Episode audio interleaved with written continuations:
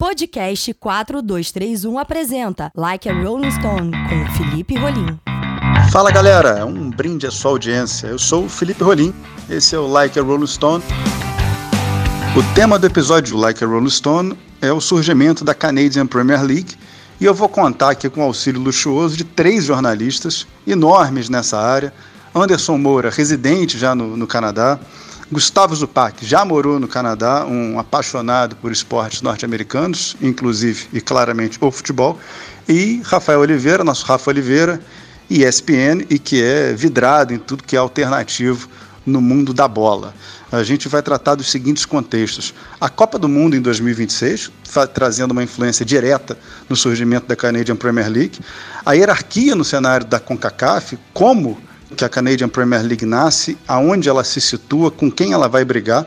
O que muda né, para as três grandes potências no Canadá, os times da fronteira, a gente pode falar assim, o Toronto FC, o Vancouver Whitecaps e o Montreal Impact, um pouquinho de como vai ser a política de contratações desses times que saem do zero junto com essa nova liga, o choque com a cultura de esportes de inverno que existe no Canadá e a influência do fluxo migratório. Né? A gente sabe muito bem que o Canadá é um país que recebe cidadãos do mundo inteiro. E o Anderson Moura, que já está lá há um tempo, vai trazer para a gente é, de onde tem vindo a grande parte desses imigrantes e como eles podem influir também no futebol jogado no Canadá. Fala, Felipe Rolim. Acho que o primeiro ponto Todo mundo se pergunta sobre essa nova liga canadense, é se ela vai contar com os times canadenses que estão na, na Major League Soccer, né? No caso, são três: o Montreal Impact, o Toronto FC e o Vancouver Whitecaps. E por enquanto não, e eu diria que por um bom tempo não vai.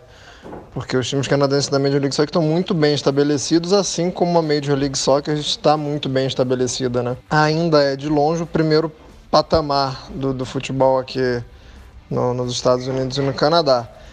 Mas é muito interessante a criação dessa liga nova porque expande um pouco mais é, o futebol né, como esporte para outra cidade. O Canadá não tem muitas cidades grandes, não é um país muito grande, mas é pouco populoso, né? É, a densidade demográfica é muito pequena. E essa nova liga canadense leva o futebol para umas cidades é, não tão conhecidas, né? O Pacific, por exemplo, o Pacific FC é de uma cidade é, próxima a Vancouver chamada Langford. É, o Cavalry é de Calgary, que é uma cidade predominantemente é, voltada para o hockey. É, o Valor FC é de Winnipeg. Essa liga faz com que o futebol é, saia das cidades em que estava sempre. Com isso, futebol interioriza no Canadá. Essa é a grande novidade da Canadian Premier League. E aí a gente tem a questão do calendário. Como é que fica o calendário? Já que vai ser um campeonato com acesso, com descenso, não vai ser igual o calendário FIFA. A gente tem um problema sério de frio, de temperatura no Canadá, que vai fazer com que o Canadá tenha a sua própria temporada de futebol, e isso o Anderson conta um pouquinho mais pra gente também. É, a princípio, a ideia da Liga era começar com oito times, a Liga começa em abril, não vai ser calendário europeu, por motivos óbvios, aqui no Canadá o buraco é mais embaixo em relação ao frio, o campeonato tem que começar em abril, não dá para jogar aqui dezembro, janeiro e até um pouco de fevereiro é difícil. Quando o Toronto FC chegou nas duas finais da Major League Soccer, já foi complicado jogar em Toronto, é, muita reclamação do gramado, o pessoal que foi ao estádio, a arquibancada era muito fria. Mas é, eu disse que a ideia era começar com oito times, mas vai começar com sete. Essa primeira temporada vai ter só sete times, porque o Ottawa FC ele tinha a possibilidade de, de, de disputar, né, de, de, de ir para a Canadian Premier League mas eles preferiram ficar na USL. A USL durante um certo tempo ela era vista como o terceiro escalão, né, na hierarquia dos campeonatos. Primeiro vinha a Major League Soccer, depois a NASL, depois a USL e por isso o pessoal achou que o Ottawa Fury é, disputaria o campeonato. Só que como a USL passou a NASL nesse ranking, o Ottawa FC meio que andou para trás. É, não está descartado uma mudança para a Canada Premier League nos próximos anos, né? O pessoal do Ottawa Fury disse, mas não vai rolar por enquanto. Se a liga nova, se os times são novos, ou se os times eram amadores ou semi-profissionais e agora vão ter que participar de um campeonato com acesso, com descenso, que já condiciona a maneira de jogar, deixa de ser uma apresentação, deixa de ser uma exposição e efetivamente já vai para competitividade dentro do seu primeiro ano, os times precisam contratar. O Anderson Moura vai falar sobre contratação, mas vai falar também um pouquinho de cultura. E aí a gente tem que entender que o futebol no Canadá, o soccer, ele está atrás do hockey, esporte de inverno, do curling, né, que vira moda no Brasil toda vez que passa alguma coisa com relação ao curling, e obviamente também atrás do basquete. Então o futebol briga para ser a quarta força. Né? Quarta força é algo que ficou tão pejorativo aqui no Brasil para falar de, de, estaduais, mas no futebol, no Canadá, dá para a gente falar de quarta força e o Anderson explica, explica um pouquinho para a gente também. Sobre a política de contratação dos times, é, é, importante a gente lembrar que alguns times que vão disputar a, a Canadian Premier League eles já existiam, mas ou em caráter semi-amador ou não estavam disputando competição na última temporada, né? Que é o caso do Edmonton. Então é preciso contratar muito. São sete times é, que, a grosso modo, estão vindo do zero. E uma coisa muito interessante que a, uma parceria muito interessante que a Canadian Premier League fez foi com a Associação de Jogadores Universitários né, do Canadá. Então rolou um draft é, muito parecido com o que rola nas ligas norte-americanas, né? É, então teve um draft com, as, com esses jogadores de universidades canadenses, que as equipes da Canadian Premier League puderam pegar, se eu não me engano, nesse draft, cada uma pôde ter três picks, né? Foram três rounds, elas puderam escolher. É, então algumas coisas não acompanham muito o modelo norte-americano, né? É, mas tem muita gente chegando. É, jogadores sendo contratados de times de divisões inferiores da Alemanha, por exemplo, é, o Oliver, que é um brasileiro que fechou com o time de Calgary, o Cavalry FC, ele estava na Austrália. É, tem muito jogador africano vindo para cá e o Canadá é um país de imigrantes, né? E não, não vai ser diferente. É, mas eu vejo assim uma tentativa de, de mesclar muito com os jogadores jovens que vêm ou desse draft ou, é, das ligas universitárias ou não, né? Não necessariamente do draft é, mesclar esses jovens jogadores com esses outros jogadores que vêm de fora que possam agregar a cultura, né? A cultura de futebol. Porque o Canadá ele tem uma, uma cultura forte esportiva, é, muitas modalidades, né? Mas o futebol ali ainda, ainda tá tentando ficar num top 3 de esporte, vamos dizer assim. Eu, eu diria que hoje o futebol é o quarto esporte no Canadá. É, tá atrás do hockey, com certeza tá atrás do curling, com certeza, é, tá atrás do basquete, e aí já tá começando a brigar ali com, com os outros esportes, né? O futebol com beisebol, por exemplo. É, dependendo de onde você esteja no Canadá. É, sobre a base no futebol canadense, é, tem, tem sim uma, uma melhora, né? Mas o nível de exigência e o nível de pressão aqui ainda é muito baixo e, e algumas coisas contribuem muito para que não tenham um, um, nível tão alto na base. Tem jogadores universitários, por exemplo, que entre arriscar por uma carreira profissional no futebol ou seguirem pela vida acadêmica, vão preferir a vida acadêmica. Jogadores que, que estão disputando, é, que estão cursando universidade com bolsa de esportistas, vão, vão pela carreira mais estável. E o futebol acaba perdendo para esses outros ramos da sociedade. É, é, é, uma questão que, que o Brasil, por exemplo, não tem, que muitos países não têm. O menino da base, ele tá ali é, lutando pela carreira dele de futebol e aquele é o único objetivo dele. Ele não tem que dividir o foco. É... Isso é cruel, acaba sendo cruel, porque às vezes o cara não consegue é, sair bem na vida de esportista e aí depois não tem uma outra opção. Mas a nível de exigência de qualidade técnica, é, isso acaba pesando contra o Canadá, porque a necessidade do jogador de dar certo ela não é tão grande. É óbvio que enquanto o futebol ainda não estiver estabilizado, o garoto lá na hora do vai ou racha, quando acaba a faculdade, ele pode seguir o seu caminho formal, um caminho acadêmico mais estável, mais constituído, e o futebol fica como sonho dourado, né? De poxa, eu passei numa peneira, eu cheguei a treinar num clube, mas aí vai para a sua carreira acadêmica. O que pode ser mudado com relação à cultura, em razão da mudança do fluxo migratório para o Canadá. Os países remetentes estão mudando, né, como o Anderson Moura chamou, e a gente tem já uma garotada vindo de países e, e chegando no Canadá já com essa cultura do futebol enraizada já com um sonho muito mais próximo, um sonho muito mais tangível. E esses sim podem ser a referência do futuro canadense, podem ser o combustível para o futebol pegar no breu no Canadá. E eu até escrevi uma matéria disso né, para a revista Relvado, é de como o perfil do consumidor e do praticante de futebol no Canadá tem mudado de acordo com a política de imigração. Né? A política de imigração do Canadá é muito forte desde a década de 60 e as pessoas podem é, achar que já com tanto imigrante assim já era para o Canadá ter absorvido uma cultura maior no futebol.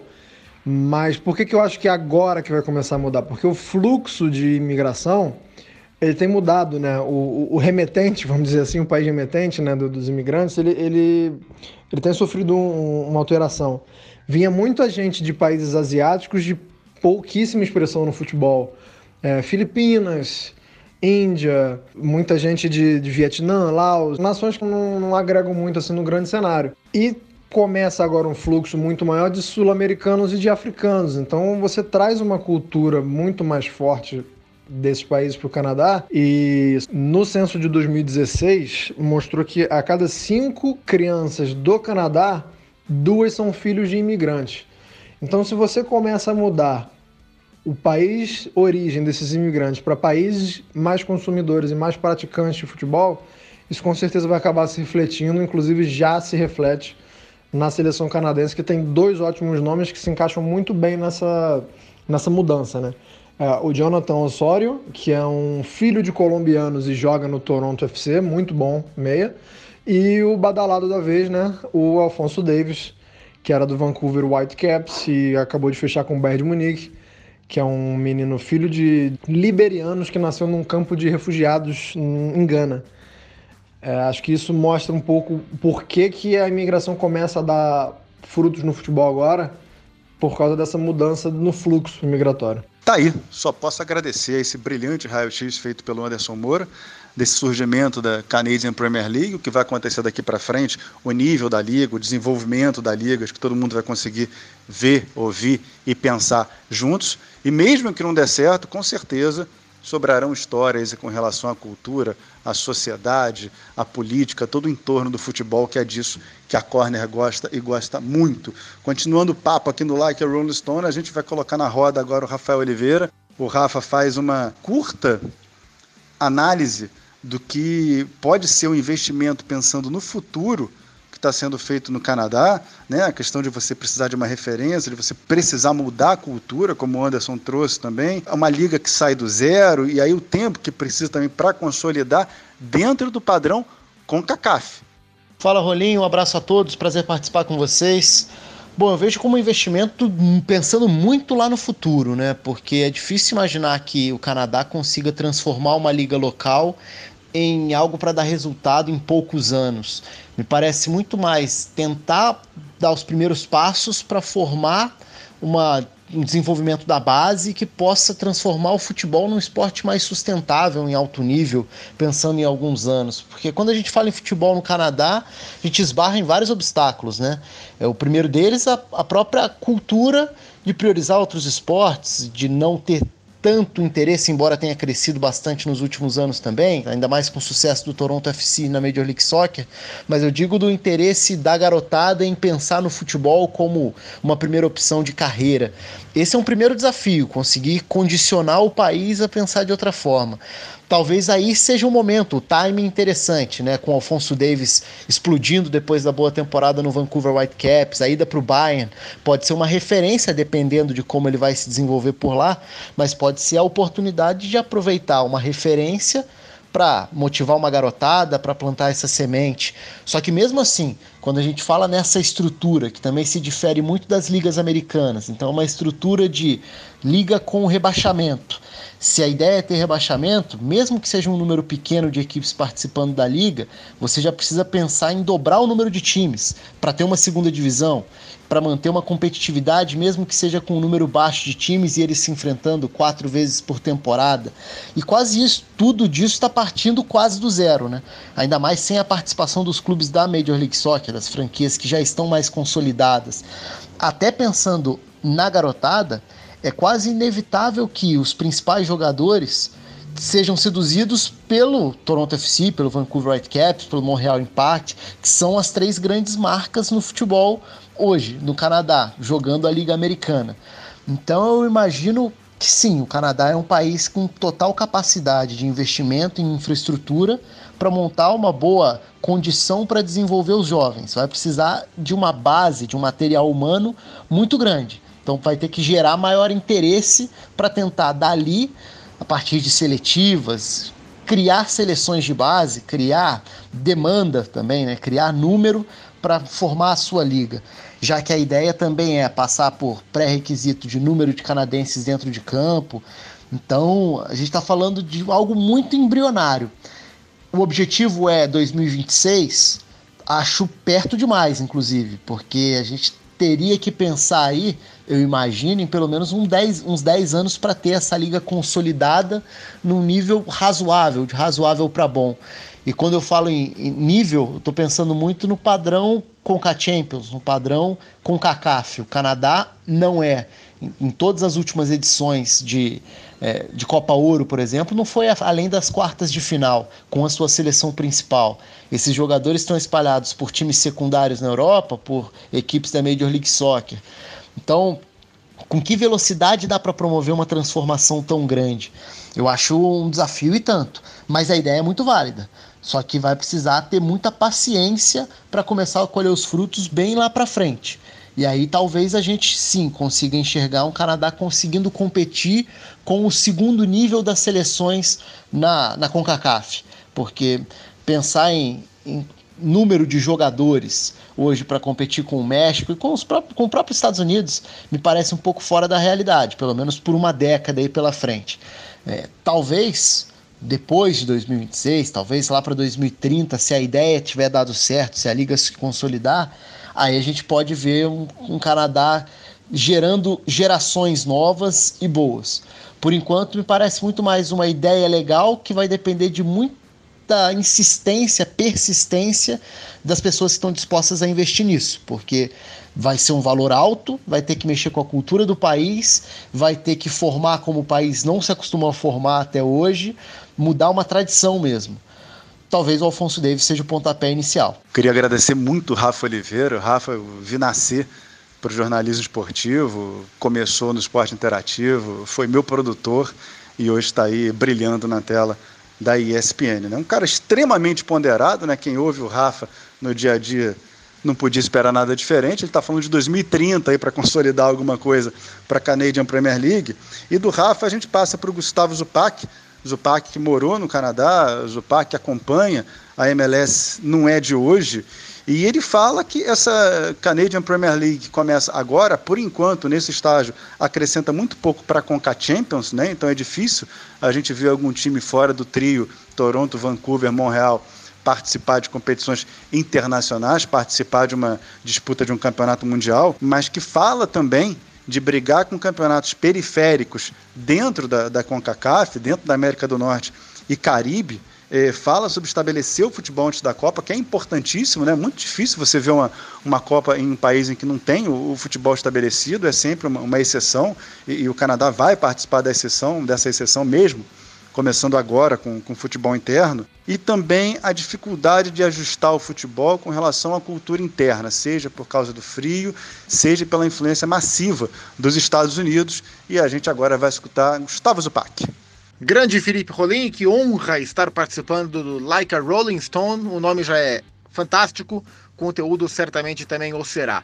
Bom, é, é, muito importante, é muito interessante o surgimento da Liga Canadense, é muito interessante que o Canadá se desenvolva também no aspecto esportivo, por isso que a Canadian Premier League, a CPL, uh, tem um, um, um, aspecto bem interessante dentro uh, desse contexto do futebol das Américas Central e do Norte, né, onde a gente já tinha Estados Unidos e México como potências estabelecidas dentro do ambiente local, apesar dos americanos terem ficado fora da última Copa, indiscutivelmente são uma potência. E aí gente tinha algumas outras nações aí periféricas, outros mercados periféricos atingindo algum crescimento. Ora, Costa Rica, ora, Honduras, uh, esses cenários iam crescendo. Ah, o Canadá é um país que tem muita dificuldade de identificar sua própria cultura por estar tá diretamente influenciado pelos Estados Unidos, né? Ah, em geral, em linhas gerais, o canadense gosta do que gosta o americano, com um pouco mais de ênfase para o hockey, que é um esporte muito forte no Canadá. Inclusive, quando eu morei lá em 2007, o hockey era a grande febre.